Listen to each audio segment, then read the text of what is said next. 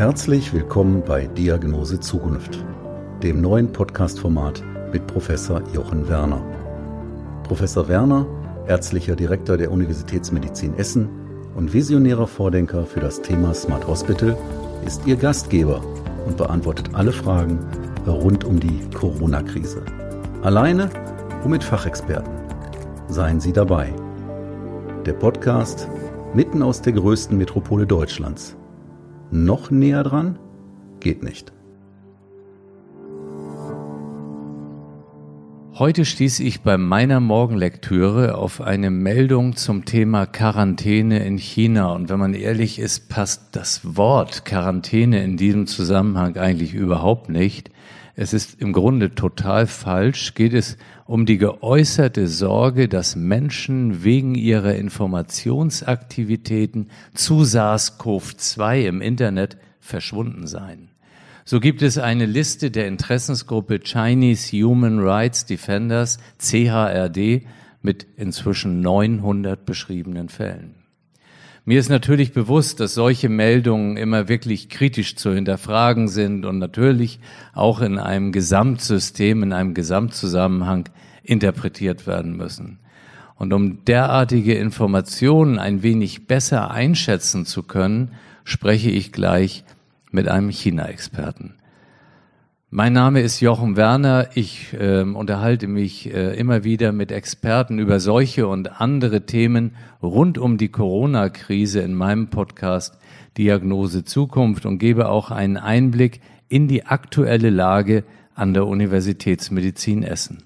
Heute ist Mittwoch, der 29. April 2020. Bei uns werden aktuell um die 40 Patienten stationär versorgt. Das ist primär mal eine Zahl, eine Zahl, die ich Ihnen jeden Tag mitteile, aber eben zu Covid-19.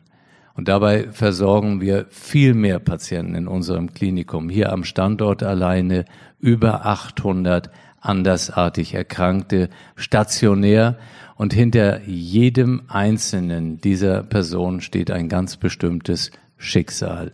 Und das betrifft auch das ausgesprochene Besuchsverbot, das trotz all der Probleme immer noch beeindruckend befolgt wird. Und hierfür möchte ich mich wirklich bedanken bei den Angehörigen, bei den Freunden und Bekannten, aber ganz natürlich besonders auch bei unseren Patientinnen und Patienten, und äh, mir ist vollkommen klar, dass denen sehr, sehr viel abverlangt wird. Und das Ganze passiert, das müssen wir uns vor Augen halten, in einem demokratischen System. Wie sowas auch ganz anders verlaufen kann, darüber spreche ich jetzt mit dem Journalisten und China-Experten Marcel Gianna, der neun Jahre mit seiner Frau Pia Schröers im Reich der Mitte gelebt und gearbeitet hat. Ja, lieber Marcel, ich freue mich riesig, dass du heute bei mir bist zu diesem Gespräch. Und wir starten eigentlich immer so, dass sich der Gast kurz vorstellt. Und ja, ich bin gespannt. Ja, mache ich gerne. Hallo erstmal. Hallo Jochen.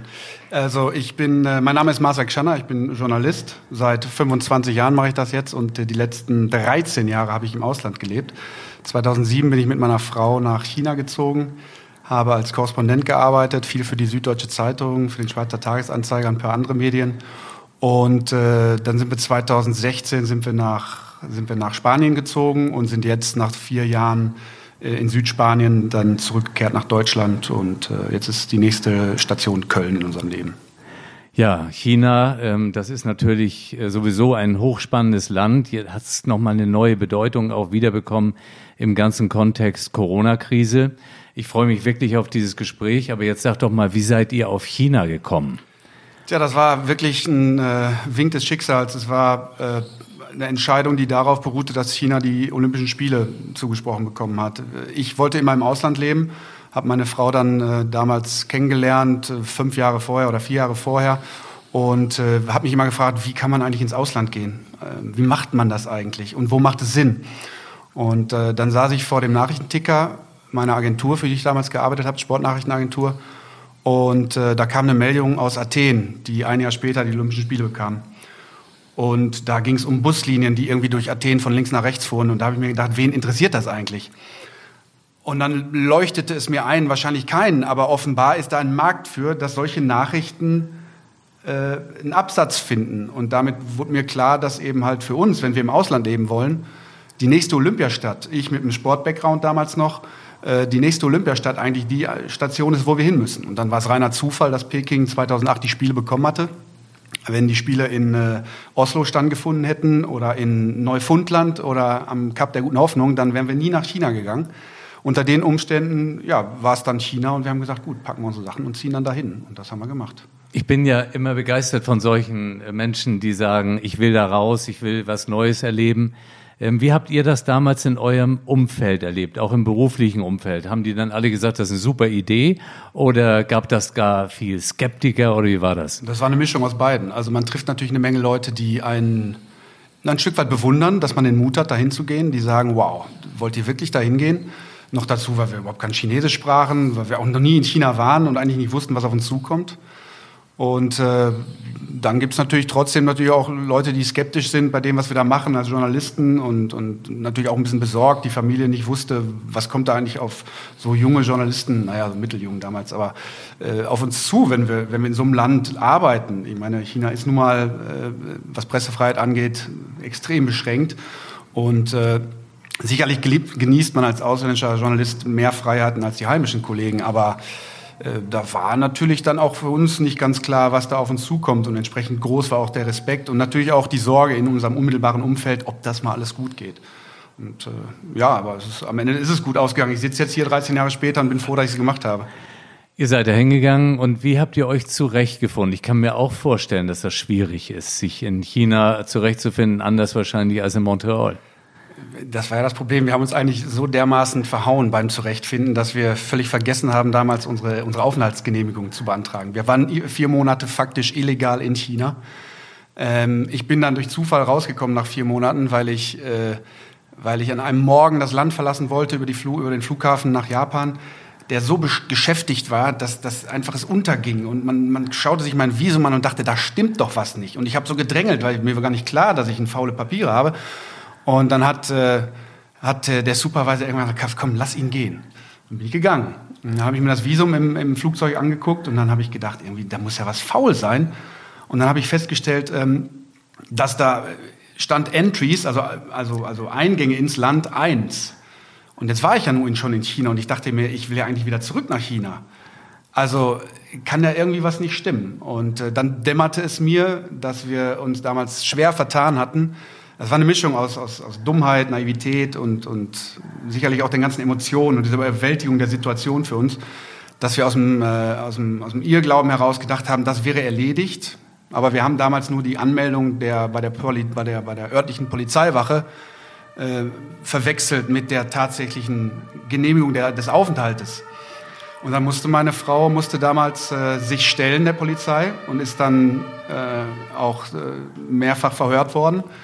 Und äh, das war also schon, ich, ich saß in Japan und ich konnte ihr leider nicht helfen, aber sie musste sich selbst anzeigen und dann war natürlich, äh, ja, die Situation war schon sehr stressig für uns, gerade für sie, weil wir natürlich Angst hatten, was jetzt passiert, weil wir nicht, weil wir, weil wir dachten, die schmeißen uns raus. So kurz vor Olympia, die, die ausländischen Journalisten, die ihnen erzählen, ja, wir haben vergessen, uns anzumelden, das glaubt doch kein Mensch. Aber so war es und äh, wir sind dann tatsächlich nach mehrmaligen Verhör ist sie aus der Situation rausgekommen. Und man hat uns dann gewähren lassen. Wir mussten eine Geldstrafe zahlen und dann war das vergessen erstmal. Also vergessen in dem Sinne, dass man uns gewähren hat lassen. Aber natürlich standen wir damit auf der Liste auch der Behörden. Man wusste jetzt schon den Namen Pia Schröers und Masek Schanner, das war dann schon klar. Das sind doch die, die das gemacht haben. Also war es natürlich dann kein guter Start für uns. Aber von wegen, äh, wie wir uns zurechtgefunden haben, also solche Dinge, äh, die sind uns, ich will nicht sagen dauernd passiert, aber da, wir sind halt so unbedarft dahin und haben gedacht, naja, siehst du halt nach China, ne? Und dann sind halt solche Dinge, da lernt man dann relativ schnell, wenn man sowas erlebt. Aber ich finde das äh, beeindruckend, dass ihr auch gesagt habt, gut, aber ihr bleibt natürlich da. Ich meine, da wären manche wahrscheinlich gewesen, die hätten gesagt, so, aber jetzt nächster Flieger zurück nach Hause. Dann kommt aber auch dieses äh, Journalistische durch. Ihr habt ja auch für euch eure Aufgabe gehabt, die ihr dort erfüllen wolltet. Wie ging's mit der Sprache? Wir haben, wir haben ein halbes Jahr vorher haben einen Sprachkurs in Taipei gemacht. Also wir haben schon Jahre vorher angefangen, mit chinesischen Studenten in Berlin Chinesisch, äh, Chinesisch zu lernen. Dann sind wir nach Taipei zum Sprachkurs und dann Learning by Doing. Also wir haben in Peking selber dann auch weiterhin äh, uns einen Lehrer gesucht, privat, der uns dann einfach ein bisschen unterstützt hat. aber ansonsten einfach rein ins blanke Leben und einfach Chinesisch sprechen. Also auch wenn es fürchterlich sich anhörte, vor allen Dingen am Anfang. Aber man lernt dann schon eine ganze Menge, auch sehr schnell. Und vor allen Dingen kriegt man das Gehör dann auch für die, das ist immer der Schlüssel. Ne? Man muss die Leute verstehen können. Also nicht jetzt fließend, aber man muss wissen, was sie einem eigentlich vermitteln wollen, um überhaupt eine Konversation zu haben. Weil ich kann nur reagieren, wenn ich überhaupt weiß, was der andere von mir will. Wenn ich, wenn ich da stehe und nicht verstehe, was er mir sagen will, dann bin ich natürlich aufgeschmissen und kann irgendwie irgendwas erzählen, aber es kommt kein Gespräch zustande. Aber das ging dann ganz gut und äh, wir haben dann auch häufiger mal das Kompliment bekommen, dass wir die bestsprachigsten äh, Nicht-Sinologen seien, die, die man je getroffen hätte. Also wir waren, wir waren ganz okay. Auf diesen Erfahrungen beruhend, äh, quasi neun Jahre dort gelebt, äh, hast du jetzt auch ein Buch geschrieben mit dem Titel Eine Gesellschaft in Unfreiheit. Im Goldmann Verlag erscheint das. Und ähm, damit sind wir natürlich bei diesem Thema ja auch letztlich Politik, politisches System. Kannst du uns da ein bisschen deine Eindrücke schildern? Also es ist kein Geheimnis, dass China eine Diktatur ist. Und natürlich ist eine Diktatur, unterscheidet sich maßgeblich von, von demokratischen Systemen. Was wir jetzt gerade erleben, was China angeht, ist aber, ist aber wirklich beispiellos in der Geschichte, weil es nicht einfach nur eine Diktatur ist, äh, wie sie schon Tausende gegeben hat in der Geschichte der Menschheit, sondern es ist eine Diktatur, die jetzt im 21. Jahrhundert mit den technischen Möglichkeiten, die ihr zur Verfügung stehen und auch mit der wirtschaftlichen Kraft, die ihr zur Verfügung steht, äh, daran arbeitet, die Welt zu verändern, und zwar massiv zu verändern. Und äh, da bin ich, muss ich ehrlich sagen, schon ein Stück weit besorgt, weil wir nach wie vor immer noch sehr naiv umgehen mit, mit, mit dem, was wir aus China bekommen. Beispielsweise ähm, gab jetzt ganz vor zwei Tagen die Meldung, dass chinesische Diplomaten versucht hätten, Einfluss zu nehmen auf die deutsche Bundesregierung beispielsweise.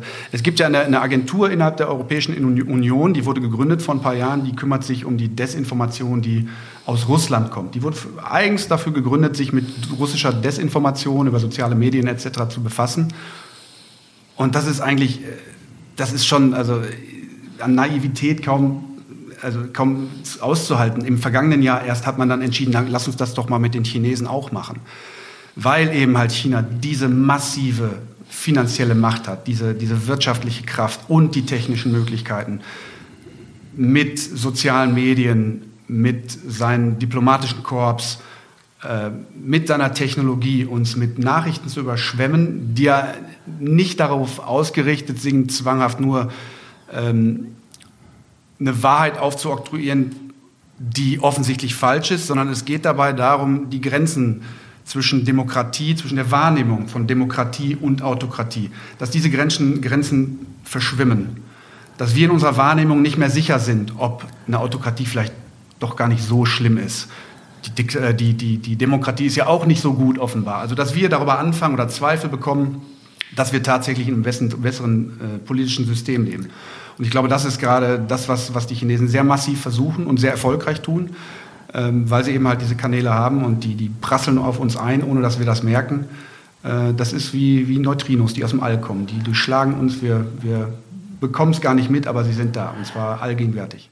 Und wenn man das jetzt so sieht, auch wie du es erzählst, äh, auf der einen Seite quasi diese Kontrolle ausübend, auf der anderen Seite die Menschen, wie gehen die Menschen mit den Beschränkungen um? Und auch jetzt auf dich nochmal und deine Frau äh, zurückgedacht, wie habt ihr das erlebt, zum Beispiel hinsichtlich der Pressefreiheit oder Kollegen? Wie seid ihr damit umgegangen? Also es gibt in China natürlich ein ganz normales Leben für viele Leute. Zum einen äh, gibt es diese Diktatur seit mehr als 70 Jahren und, und, die meisten Menschen, die da leben mittlerweile, die kennen gar nichts anderes. Also man, man lebt da auch ein ganz normales Leben und, und die Leute arrangieren sich mit den Umständen, die sie, die sie umgeben. Und natürlich im Alltag beschäftigt die Leute jetzt äh, nicht, ob sie jetzt gerade autoritär oder demokratisch gewählt werden, wenn sie Hunger haben oder Durst oder schlafen wollen. Das heißt, ähm, diese Unterschiede werden dann offenbar, wenn man an die roten Linien dieser, dieser Diktatur gelangt. Und wir als Journalisten hatten das Privileg, uns entlang dieser roten Linien natürlich bewegen zu dürfen und mit Leuten immer wieder in Kontakt zu kommen, die diese roten Linien kennengelernt haben. Und äh, da macht sich dann deutlich, wie brutal, wie, wie unnachgiebig und wie konsequent autoritäre Systeme mit den eigenen Menschen umgehen. Ähm, und das heißt, wenn man einmal an diesen Punkt kommt, dann, äh, und das ist eine interessante Erfahrung auch für uns gewesen, ähm, wenn es darum geht zu sagen, äh, ja, Freiheit, wollen die Chinesen denn frei sein oder wollen die Chinesen, wollen die Chinesen denn eine Demokratie?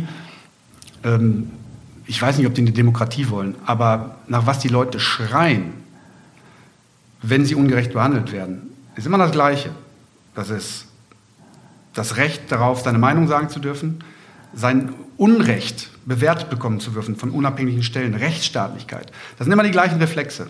Und die Leute kennen sich nicht. Die, also das sind, das sind immer die gleichen Reaktionen gewesen von Leuten, die sich nie getroffen haben, die auch noch nie sich darüber Gedanken gemacht haben, ob äh, eine Demokratie jetzt besser ist als eine Autokratie. Aber das Verlangen in dem Augenblick, wenn sie eben halt konfrontiert sind mit diesen roten Linien, mit der Härte des Regimes, sind immer die gleichen Reflexe.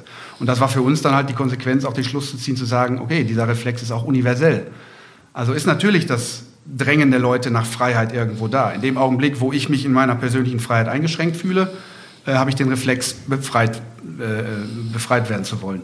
Aber es kann eben sein, dass ich ein Leben führe, in dem ich gar nicht das Gefühl habe, dass ich eingeschränkt werde. Die Chinesen dürfen heute reisen, die dürfen Geld verdienen, aber kommen nicht dem System in die Quere. Dann hast du ein Problem. Also es geht im Grunde in dieser Erfahrung auch um die rote Linie, die du ein paar Mal angesprochen hast. Jetzt hast du da auch ein Beispiel für, wo man das irgendwie äh, auch jetzt aus Zuhörersicht nochmal gut nachvollziehen kann? die fangen, die rote Linien, die, die ziehen sich, äh, also es ist jetzt kein Kreis, der das umgibt, aber die ziehen sich quer durchs Land und, offen, und meistens wissen die Leute selber nicht, wo eine rote Linie ist. Ähm, das fängt da an, wenn mein Haus im Weg steht, wenn eine Straße gebaut werden soll. Das kann beispielsweise sein. Ähm, das fängt da an, wenn ich anfange, mich öffentlich zu beklagen über Zustände, wo ich meine, dass die örtliche Verwaltung nicht gut auf eine Krise reagiert hat. Wenn ich sage, hey, das, ist, das war schlecht, was ihr gemacht habt. Ähm, das fängt für Ausländer da an, für ausländische Journalisten fängt es da an, wenn ich mich dafür interessiere, wie die Tibeter leben, wie die Uiguren leben, wenn ich mich interessiere, wie viele Waffen auf Taiwan gerichtet sind, ähm, wenn ich mich dafür interessiere, äh, wie die Familien der Elite ähm, die Wirtschaft untereinander aufgeteilt haben. Äh, wenn wir da recherchieren, wenn man dem zu nahe kommt. Das kann aber auch passieren, wenn ich lokalen Behörden auf die Füße trete. Wir sind beispielsweise ähm, sind wir in, in Südchina, sind wir zu einer illegalen Mine von seltenen Erden damals gefahren. Meine Frau war damals schwanger noch. Und äh, wir sind dann, äh, wir sind dann, naja, wir wollten inkognito, das hat alles nicht funktioniert, aber äh, wir sind dann zu dieser Mine hin auf jeden Fall und wurden dann aber, naja, erwischt quasi, dass wir jetzt uns da aufhielten. Und dann wurden wir sechs Stunden aufgehalten, das wurde dann sehr ungemütlich, man hat uns da angeschrien, unsere Mitarbeiter wurden angeschrien. Meine Frau hatte immer wieder Angst um das Baby, da ist dann am Ende nichts passiert mit, der, mit, dem, mit dem Kind.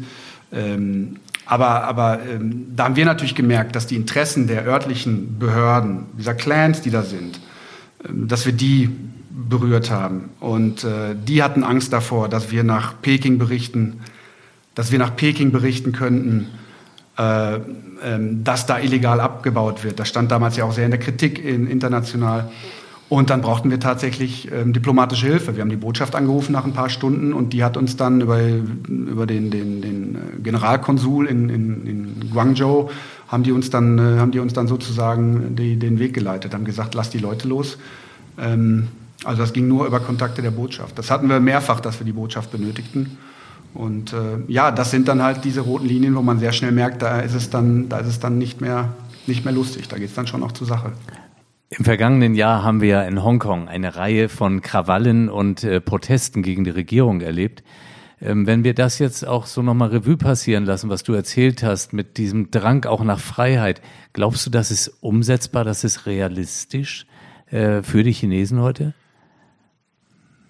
Also wenn sich die wirtschaftlichen Verhältnisse in China nicht ändern, sehe ich da erstmal schwarz. Also solange die Chinesen in der Lage sind, Wohlstand zu generieren, sind sie auch in der Lage, die Menschen ruhig zu halten. Hongkong ist natürlich nicht ungefährlich, weil es eben halt so ein, so ein eigentlich demokratischer ja, Pickel am, äh, am Fuß ist unten.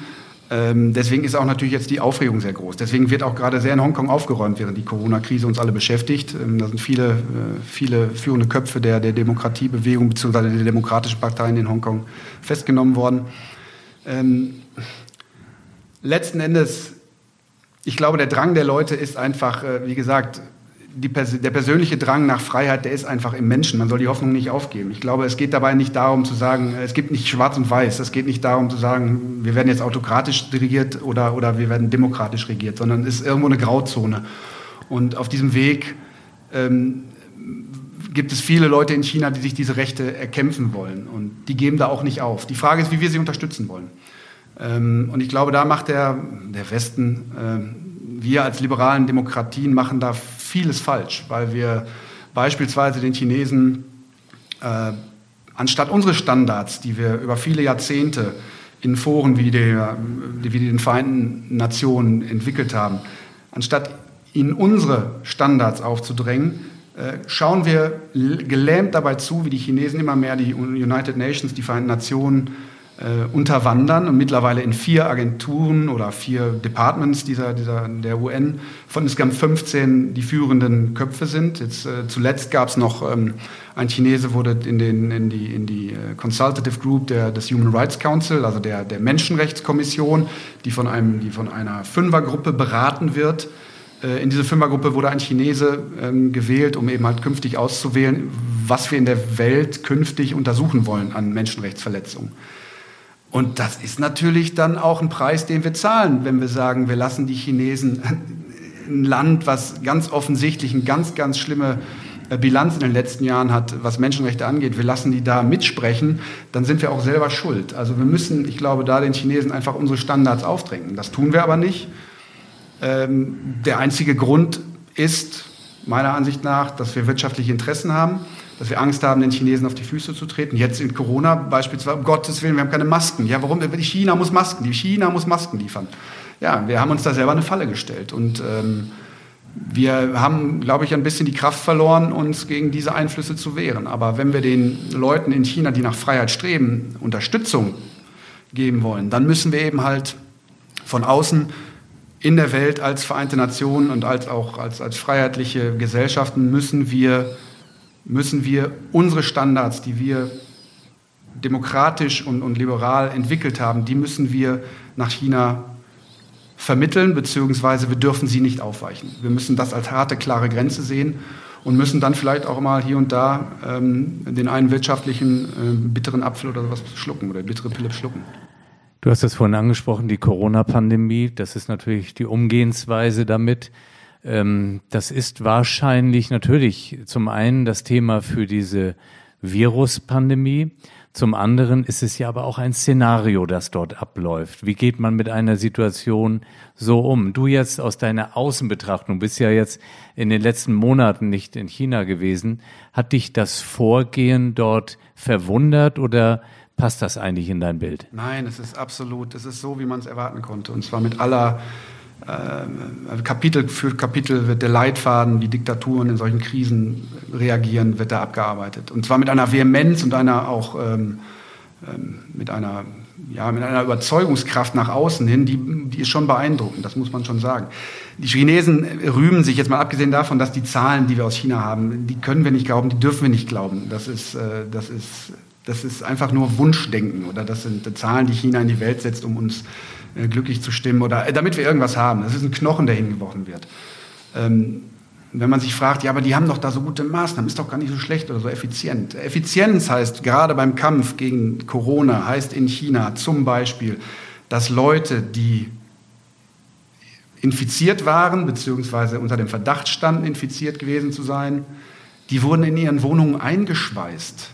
Oder da wurden Eisenstrebe vor die Türen, zwischen zwei Türen gesteckt damit die Leute ihre Türen nicht öffnen konnten. Egal welche Bedürfnisse hinter den Türen äh, steckten, ob da jemand Medikamente brauchte, Nahrungsmittel brauchte, was auch immer, die Türen waren zu. Und dann sind diese Menschen da nicht rausgekommen. Und wenn da jemand starb, ja, dann hast du halt Pech gehabt. Und so wird Produ äh, Effizienz in China produziert. Mit einer gnadenlosen, äh, mit einer gnadenlosen Konsequenz und auch äh, Unnachgiebigkeit dem eigenen Bürger gegenüber. Weil am Ende des Tages, um was es geht in einer Diktatur, ist immer unter dem Strich der Machterhalt des Regimes. Alles andere wird komplett und mit absoluter Konsequenz untergeordnet. Und äh, gerade in so hierarchischen, autokratischen Systemen ist es auch sehr unangenehm, nach oben schlechte Nachrichten zu, zu vermitteln. Da greift man dann auf unteren Ebenen dann auch zu brutalen Maßnahmen, damit man nach oben sagen kann, wir haben hier keinen mehr, der infiziert ist. Wir haben die Leute unter Quarantäne, alles gut, es wird besser. Dass die Leute in ihren Wohnungen sitzen, nicht rauskommen und eingesperrt sind für zwei Wochen und vielleicht sterben, tja, das interessiert dann relativ wenig. Und das ist eben halt diese Effizienz, die da, die da so produziert wird. Ja. Nun hast du das äh, ja schon, ich sag mal, sehr drastisch auch geschildert, ähm, wenn man sich das so vor Augen führt. Und auf der anderen Seite erlebst du, wie in Deutschland diskutiert wird, ist jetzt der Umgang mit dieser Krise richtig? Du hörst äh, alle möglichen Diskussionen, wie man sich zu verhalten hat. Wie empfindest du das? Was, was sind dabei deine Gedanken? Da bin ich sagen, muss ich sagen, bin ich sehr stolz, dass wir, dass wir diese Diskussionskultur haben. Ich bin da natürlich gibt es Themen, wo ich mir denke, naja, also Maskenpflicht hätten wir auch vor sechs Wochen schon drauf kommen können, beispielsweise, ist so mein Eindruck. Aber im Großen und Ganzen zeigt es ja, dass wir, dass wir kritisch sind mit dem, was unsere Regierung macht. Es gibt Leute, die sagen, oder viele, die, die in Frage stellen, ob wir Artikel 8 der, des Grundgesetzes verletzen. Das tun wir ja faktisch, äh, Versammlungsfreiheit. Und, und ich, ich muss sagen, ich bin, ich, ich, mich freut das zu sehen, dass in Deutschland so eine rege Debattenkultur herrscht, weil an, am Ende des Tages funktioniert eine Demokratie nur über seine Bürger. Ähm, wenn wir alle keine Lust mehr haben auf Demokratie, dann, dann funktioniert es auch nicht. Wir müssen uns beteiligen und das tun die Leute gerade. Ähm, politische Entscheidungen, die getroffen werden, dass da auch viel dabei ist, was nicht funktioniert oder was nicht gut ist. Äh, ich glaube, das liegt in der Natur der Sache. Also da würde ich jetzt mal jedem Politiker der Welt zugestehen, dass er einfach auch da den Erfahrungswert noch gar nicht hat es prasseln von allen Richtungen Meinungen ein darüber, wie man mit Corona umgeht, äh, von den Virologen aus aller, äh, aus aller Welt sogar. Und nun gut, ähm, dann ist es halt auch schwierig manchmal. Aber ich, ich denke, dass wir insgesamt, ähm, mein Eindruck, was, was so die, der Umgang als Gesellschaft damit ähm, angeht, dass wir da wirklich, dass wir da eine gute Arbeit machen. Wir könnten es noch natürlich vielleicht ein bisschen konsequenter hier und da, aber insgesamt, nichts wird so einfach hingenommen. Ich habe nicht das Gefühl, dass die Leute wie Schafe einfach hinterherlaufen und sagen, die Regierung sagt das, wir machen das jetzt. Weil die Angst uns ja auch regiert. Ich meine, man sagt uns, Vorsicht, Corona bringt uns alle um. Hat man so nicht wörtlich gesagt, natürlich nicht, aber äh, sinnbildlich will ich das jetzt ausdrücken.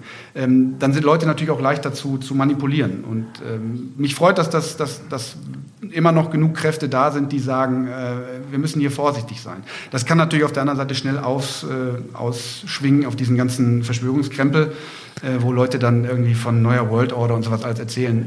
Äh, es ist dann auch nicht gut, ähm, aber insgesamt denke ich, ähm, gerade nach den Erfahrungen, die ich in, in, in China gesammelt habe, ähm, ist, das schon, ist das schon gut und es ist schön zu sehen, dass Demokratie auch funktioniert. Ich kann das äh, wirklich gut nachvollziehen. Natürlich, man kann da ganz viel drüber sagen und man kann Fehler analysieren. Aber ich glaube, wir haben auch eine gewisse Fehlerkultur entwickelt, dass man einfach viele Dinge nicht weiß. Und ich finde es absolut richtig, wenn Virologen oder wer auch immer sagt, Mensch, habe ich mich getäuscht. Ja, vor vier Wochen sah das anders aus. Das ist ja eigentlich die echte Größe in der ganzen Diskussionskultur. Dann äh, das Thema, wie ist das deutsche Gesundheitssystem? Und uns fehlt äh, ein großer Anteil an Intensivbetten und was wir alles dort auch öffentlicher diskutiert haben. Ähm, für mich jetzt auch noch einmal interessant, vielleicht noch einen kleinen Schritt zurück. Das Gesundheitssystem in China, hattet ihr damit Berührung oder hast du was darüber gehört? Wie, wie war das? Also meine Lieblingsgeschichte ist, dass ich mit einem Blinddarmdurchbruch im, äh, in einer privaten Klinik lag. Ich hatte das Glück, in eine private Klinik zu können, weil wir eine Versicherung hatten, die das bezahlt hat. Weil normalerweise kann das kein Mensch bezahlen. Ich glaube, wir haben am Ende 14.000 Dollar oder sowas bezahlt. Also ein Blinddarmdurchbruch musste operiert werden und äh, das war verbunden mit einem partiellen Darmverschluss. Und äh, es kam also, äh, alle zwei Stunden kam mir jemand rein und fragte, ob ich jetzt Blähung gehabt hätte. Das wäre wohl ein gutes Zeichen. Ich sagte, tut mir leid, nein. Und dann äh, kam irgendjemand auf die Idee, weil ich mich beschwert hatte, ich hatte Schmerzen, ich wollte Medizin. Es gab aber niemanden, der jetzt autorisiert war, mir eine Pille zu verschreiben. Zu sagen, der Mann hat Schmerzen, gib dem mal was. Äh, dann kam einer auf die Idee, gib ihm doch mal traditionelle chinesische Medizin. Habe ich prinzipiell da nichts dagegen, bin ich äh, aufgeschlossen durchaus. Nur was die mir gegeben haben, war so eine dicke, äh, so eine fette Pampe, die ich dann runterwürgen müsste. Und mit einem partiellen Darmverschluss äh, hat das dann nicht funktioniert. Das ging also nicht weiter runter. Also nach ein paar Stunden machte sich dieser ganze Pampe wieder bemerkbar und wollte wieder nach oben. Ähm, jetzt, mein Gott, wir alle haben schon mal uns übergeben oder so, aber mit, mit, frischen, mit einer frischen Blinddarmnarbe sich zu übergeben und dann wirklich äh, zehn Minuten beim Klo zu hängen, das war, das war eine sehr intensive Erfahrung. Also da habe ich, ähm, da habe ich Blut und Wasser geschwitzt. Das war nicht schön. Insgesamt, es gibt Spitzenmedizin in China. Absolut. Und da ist China auch, glaube ich, äh, der Welt oder keinem Staat der, der Welt irgendwie hinterher. Ähm, aber natürlich in der Breite wird es dann irgendwann schwierig. Und je weiter, je weiter man wegkommt von den großen Zentren, äh, der, der, also die großen Metropolen, die Megacities und dann in die Second Tiers, Third Tier Cities, also die kleineren Städte mit zwei, drei, kleinere Städte, mit zwei, drei Millionen Menschen, dann irgendwann auch nur noch mit 500.000, da wird es dann schon auch, da dann schon auch schwierig. Äh, wir hatten, wie gesagt, das Glück, meine Frau hat zwei Kinder in, in China geboren und ähm, das war alles in Ordnung. Es gibt da so eine Tendenz, dass, äh, dass äh, auch zwar bei Entbindungen dafür gesorgt wird, dass die Kinder frühzeitig äh, Milchpulver bekommen, damit die Industrie schön daran verdient. Also da wird versucht, den, äh, ist uns einmal passiert, dass die Kinder dann ähm, gefüttert werden sollen, ohne dass die Mutter das weiß. Wir konnten das alles unterbinden, aber das hört man immer wieder. Aber ansonsten ähm, gibt es eine, Grund, eine, eine, eine, eine Grundsicherung für jeden Chinesen, nur die hilft natürlich nicht, wenn man, wenn man jetzt schwer krank ist. Also ähm, mit dem Schnupfen und so können die Leute alle zum Arzt, das ist alles wunderbar. Äh, da gibt es dann auch ein Medikament und so. Aber wenn es dann, äh, wenn's dann schwierige Krankheiten sind, dann wird es problematisch und dann fehlt einem einfach auch das Geld oder den meisten Leuten auch das Geld. Das ist also ein klassisches äh, kapitalistisches System. Dann, wer die Kohle hat, der kann sich dann die Behandlung leisten.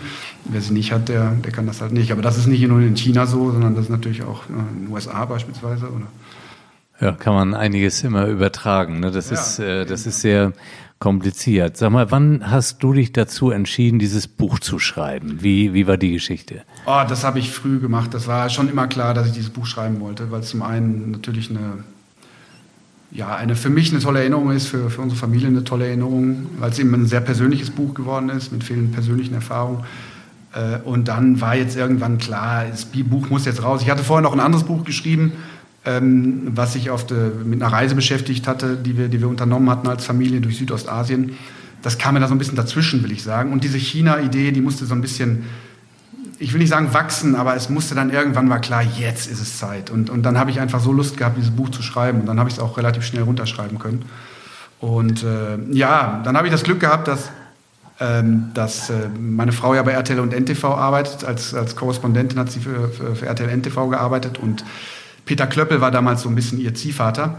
Und der hat äh, uns damals auch in den Hutongs besucht vor den Olympischen Spielen. Und äh, Klöppel war damals Chefredakteur von, von RTL und war auch der Direktor der Journalistenschule RTL.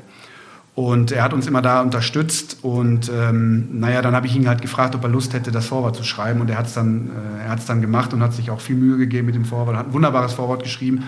Und das ist natürlich noch so ein kleines, so ein bisschen so die Kirsche auf der Sahne für mich jetzt, dass, dass er das gemacht hat. Da bin ich ihm sehr dankbar für. Ja, ja das macht absolut neugierig. Äh, gegen Ende dieses Podcasts komme ich immer dazu, ähm, dich zu fragen oder den Gast zu fragen, was kannst du den Zuhörerinnen und Zuhörern, ich sag mal, aus diesem Thema heraus für eine Empfehlung, für einen Rat geben? Jetzt bei dir natürlich auch aus deiner Erfahrung mit China.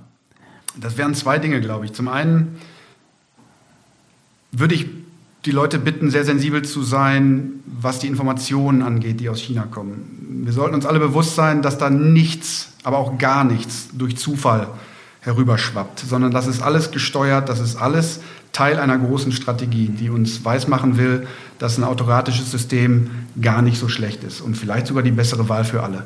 Äh, und dass die Standards, die Chinesen setzen in der Welt, doch vielleicht für alle eine Möglichkeit wären.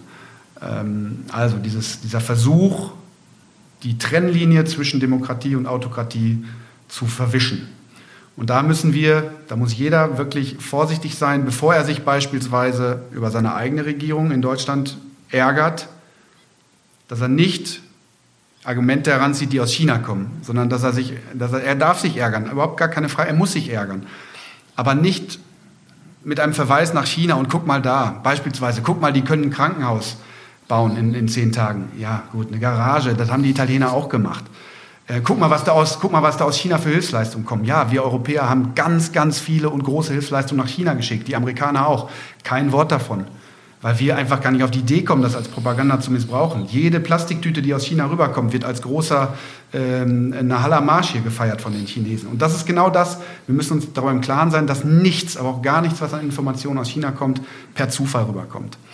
Und zum Zweiten, was, was, was ich am Ende so eines Gesprächs immer gerne betone und, und was ich auch versucht habe in dem Buch zu vermitteln, ist ähm, äh, bei aller Kritik, es geht hier um zwei Aspekte. Es geht hier um die chinesische Regierung. Es geht nicht um die chinesischen Menschen oder die chinesischen Bürger.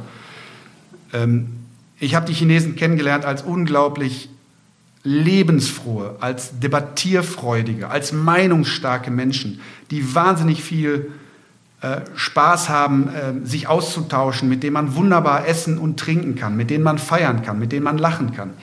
Und ähm, wenn man die Gelegenheit hat, einen chinesischen Freund zu finden, zuschlagen, unbedingt seinen Teil dazu beitragen. Chinesen sind eine Bereicherung fürs eigene Leben, auf jeden Fall. Man muss sich vorstellen, es gibt 1,4 Milliarden Chinesen. Es gibt kein Land der Welt, das so eine intellektuelle Kraft hat wie China. Aber sie ist eben halt durch ein politisches System zurückgehalten. Sie darf sich nicht so entwickeln. Wenn dieses Land sich in öffentlichen Debatten so entwickeln könnte, wie, wie die Leute es wollten, dann hätte uns China kulturell sehr, sehr viel zu geben. Aber das ist eben halt nicht der Fall. Aber deswegen mein Appell an die Leute, ähm, die Chinesen nicht gleichzusetzen mit der, chinesischen, mit der chinesischen Regierung. Es gibt sehr viele Leute in China, die die chinesische Regierung auch nicht mögen. Ich finde das äh, wirklich wichtig, dass du das gesagt hast, weil ähm, ich hatte einen Podcast gemacht mit einer Notärztin von uns und die hatte eine Erfahrung, ähm, wo eine Chinesin quasi nicht äh, zur Behandlung kam in einer Arztpraxis mit äh, respiratorischen Symptomen, weil sie gleich abgestempelt war, ja wahrscheinlich Corona und die war ewig nicht in China. Ähm, eigentlich gab es auch keinen Anlass, aber ich finde immer gleich diese Sippenhaft auszusprechen und dafür passt das so gut. Und ähm, auch die Erfahrungen, die ich gemacht habe mit Chinesen, das sind oft äh, wirklich ganz, ganz nette Leute. Und wir haben äh, so gut diskutiert, auch damals, als ich noch in meinem ersten Berufsleben dort unterwegs war. Ähm, das möchte ich gar nicht missen. Deswegen glaube ich, ist es einfach wichtig, dieser Hinweis noch. Ja, und dann komme ich natürlich zur letzten Frage. Ähm, der Podcast äh, trägt den Titel Diagnose Zukunft. Wie siehst du, das ist eine schwierige Frage, aber trotzdem die Zukunft jetzt in China, wie wird es da weitergehen? Das hängt jetzt wirklich ganz essentiell davon auch ab, wie wir, wie wir mit dieser Situation umgehen. Wenn wir die Chinesen einfach so weitermachen lassen wie bisher, und damit meine ich beispielsweise die Einflussnahme in den Vereinten Nationen oder eben halt diese, diese, diese kritiklose Annahme der, der Propaganda, die aus China rüberkommt, dann werden die Chinesen äh, einen sehr, sehr großen Einfluss gewinnen und äh, wirtschaftlich das auch weiter sich zu nutzen machen, was auch völlig legitim ist. Das sind die Interessen dieses Regimes. Da müssen wir dann eben halt entsprechend mit umgehen. Aber wir haben halt schon noch die Chance, die Weichen auch in unserem Sinne zu stellen. In unserem Sinne, vor allen Dingen halt im, im demokratisch-liberalen Sinne. Wir müssen die Standards setzen, das, das würde ich einfach da nochmal betonen an der Stelle. Es geht, wir sind diejenigen, die, die, die in, den, in, den, in den Organen der Welt, in den, also die, die Vereinten Nationen da vor allem, da können wir dafür sorgen, dass wir den Chinesen aufdrängen, was wir für richtig halten. Ähm, wir sind uns da momentan nicht so wirklich einig. Ich hoffe, die Corona-Krise ist so ein bisschen so ein Weckruf gerade, weil, weil wir ja schon irgendwie uns gerade alle ein bisschen damit auseinandersetzen, dass vieles, was aus China kommt, ähm, uns sehr, sehr merkwürdig vorkommt. Und das ist eigentlich ein ganz guter Effekt, ähm, dass, dass Regierungen vielleicht wach werden und auch Konsequenzen ziehen, die vielleicht auch die Produktion von, von wirklich systemrelevanten Produkten wieder nach Europa zu verlagern, zu Partnern, die vertrauenswürdig sind weil China hat uns gelehrt und da den Schuh müssen, müssen sie sich anziehen, dass man, ihnen, dass man ihnen nicht vertrauen kann. Wir warten in der WTO, in der World Trade Organization, seit 20 Jahren darauf, dass China sich endlich die, die, äh, die Intellectual Right Properties Standards aneignet. Nein, machen sie nicht. Wie lange wollen wir noch warten?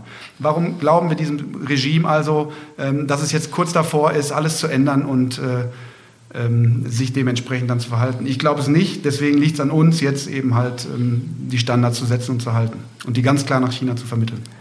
Lieber Marcel, ganz, ganz herzlichen Dank für deine Zeit, für all die Informationen, auch für den Appell an unsere eigene Verantwortung. Vielen Dank. Ich danke, war wunderbar. Bleiben oder werden Sie rasch gesund? Wir füreinander und Chance Corona sind meine beiden Hashtags zur Verabschiedung. Ihnen und Ihren Lieben alles Gute, Ihr Jochen Werner.